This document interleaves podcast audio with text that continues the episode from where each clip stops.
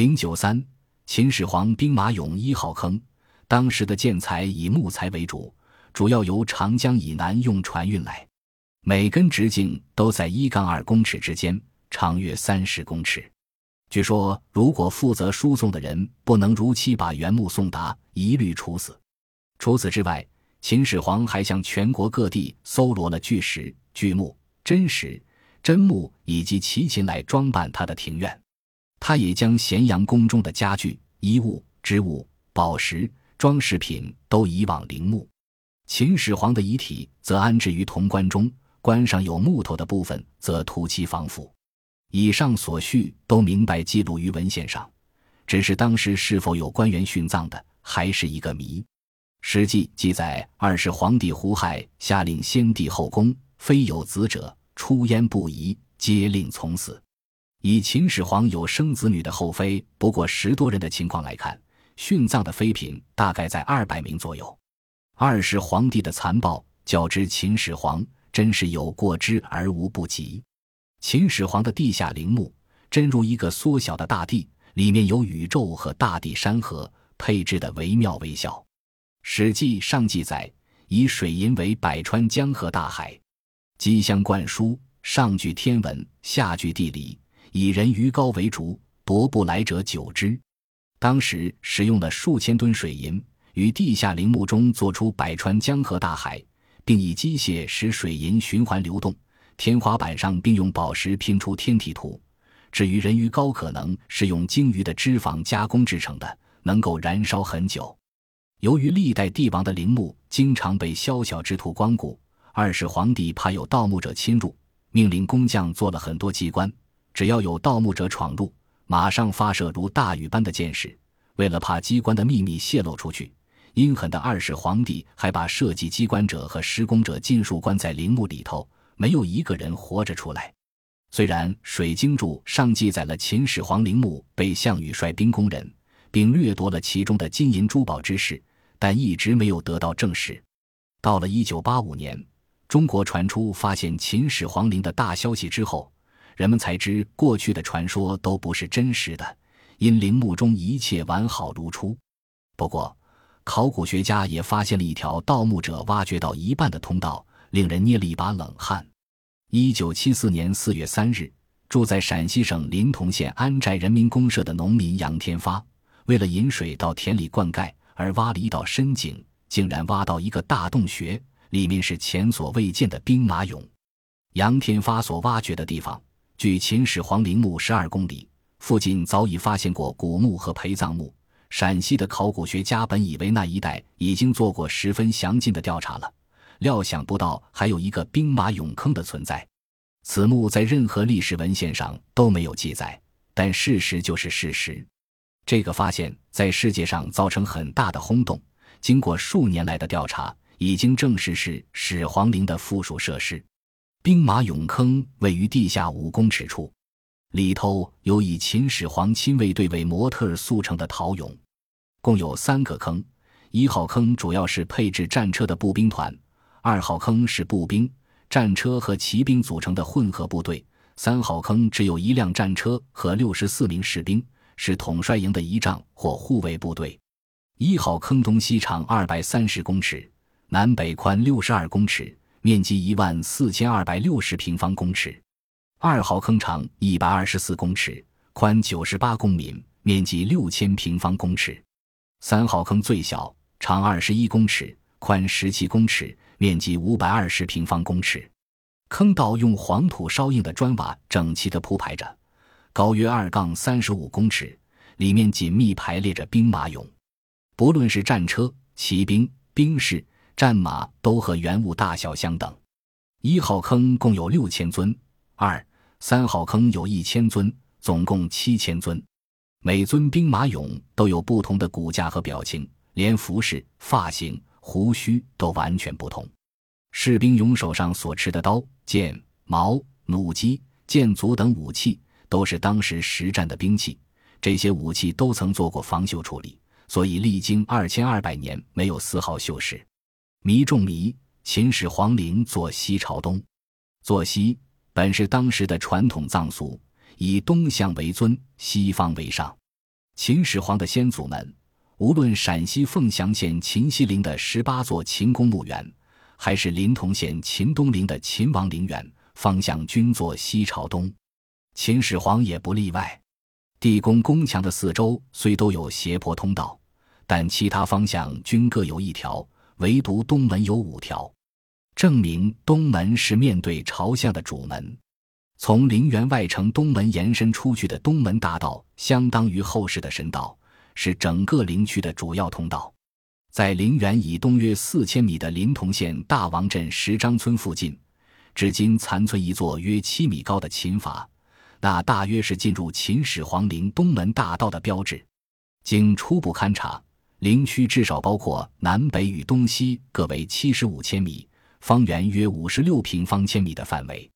在以东门大道为轴心的陵区两侧，现已发现大量陪葬墓和各种殉葬坑。外城垣以东约三百五十米外的东门大道南侧，发现一片陪葬墓群，经史诀其中的七座。死者有男有女，年龄十至三十岁不等。尸骨有的四肢分离，有的身首异处，有的身上遗留剑足，但金银玉器各种殉葬品却显示出生前身份高贵非同一般。这里埋葬的是秦始皇的公子和公主。秦二世继位后，为了巩固统治，对他们大加杀戮。这种骨肉相残事件，历史上屡见不鲜。陪葬墓群以东发现三行密集排列的八十座马厩坑，马厩坑有多种形状，分马厩和俑坑两类。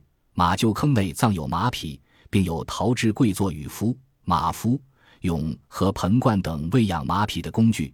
俑坑内仅有跪坐俑和工具。东门大道北侧除发现著名的兵马俑坑外，也有陪葬墓分布。此外，还有尚未判明殉葬物的殉坑。深入全面细致的勘察与发掘尚待进行。方圆五十六平方千米内，随时可能爆出特大新闻。不过，可以肯定一点：根据陵园建筑遗迹分布圈出的这一范围，无疑是相当保守谨慎的。实际上，当年秦始皇陵的范围肯定大得多。究竟可能有多大呢？按照一种富于想象力而又言之成理的观点。它的尽头直到黄海之滨。秦始皇统一中国后，曾五次大规模出巡，三次直抵东方海滨，并刻石歌功颂德。尤其值得重视的是，据《史记》记载，秦始皇三十五年（公元前二百一十二年），历时东海上渠界，以为秦东门，在今江苏省连云港市西南的渠县海上树立起了帝国的东大门。两千多年来。从来没有人把它与建造秦始皇陵这两项同时进行的工程联系起来做过思索，直到秦始皇陵兵马俑发现之后，有心人才猛然发现，那座秦东门的位置恰好正东对准秦都咸阳与秦始皇陵东门大道。咸阳、秦始皇陵、秦东门恰好位于同一纬度，怎么看待这一令人震惊的事实呢？也许是极偶然的巧合。但更有可能是精心设计的安排。联系到一律面向东方肃立的兵马俑和整座陵园坐西朝东的总体设计，联系到秦始皇好大喜功的性格和终其一生对东方蓬莱仙境的极度向往，把远在一千千米外海滨的秦东门视为秦始皇陵的组成部分，应当是有道理的。远在二百二十九年前，在现代测量仪器远未发明的技术条件下。人们怎么测出这条纬度的呢？人们怎么掌握地球表面高精度测量与计算技术的呢？这是秦始皇陵留给我们的一个神秘的不解之谜。面对秦始皇陵下一片空旷的原野，游览过金字塔的游客不免会为之惋惜。既然秦始皇建陵耗用的人力、物力、财力远远超过古埃及金字塔，当年何不干脆建一座世界之最的金字塔？为什么这里竟然没有留下一块古代石刻？并不是这位皇帝的一念之差。秦始皇建造陵墓的目的本来就不是供后人瞻仰怀念。他虽有超越一切的无限权力，却不能超越传统文化观念。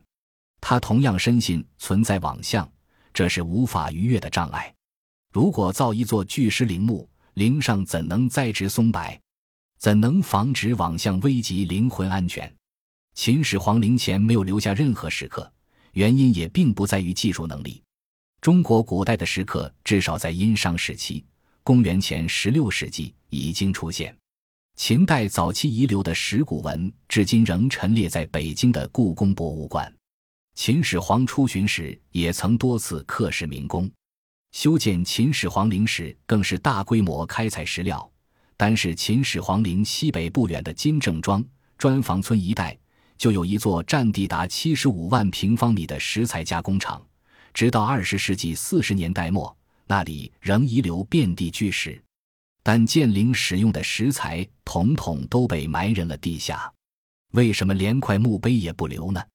人类社会的许多事物都是在漫长的历史过程中逐渐出现的，墓碑也是如此。中国远古时的碑只是竖立在宗庙门前的木柱，秦代还没有在墓前放置墓碑石刻的墓葬风俗。我们知道，在秦始皇之前的战国时期，各国都没有这类制度风俗。如果秦始皇开创这种制度，历史必定有所记载，而且一般也会被西汉王朝继承。基本上全盘承袭秦代墓葬制度的西汉王朝，所有皇帝陵墓都没有墓碑石刻。由此可以断定，秦始皇陵当年也没有墓碑石刻。秦始皇兵马俑坑出土的一号铜车马，也有人对秦始皇陵没有皇后陵感到奇怪。这一点。倒是与这位信奉极权主义的皇帝性格及思想逻辑一致的。虽然有后宫烈女万余人，他们也为他生了二十多个儿子、十来个女儿，但秦始皇没有册封过皇后。他似乎对他们持一碗水端平的态度，自然也用不着为皇后建造陵墓了。本集播放完毕，感谢您的收听，喜欢请订阅加关注，主页有更多精彩内容。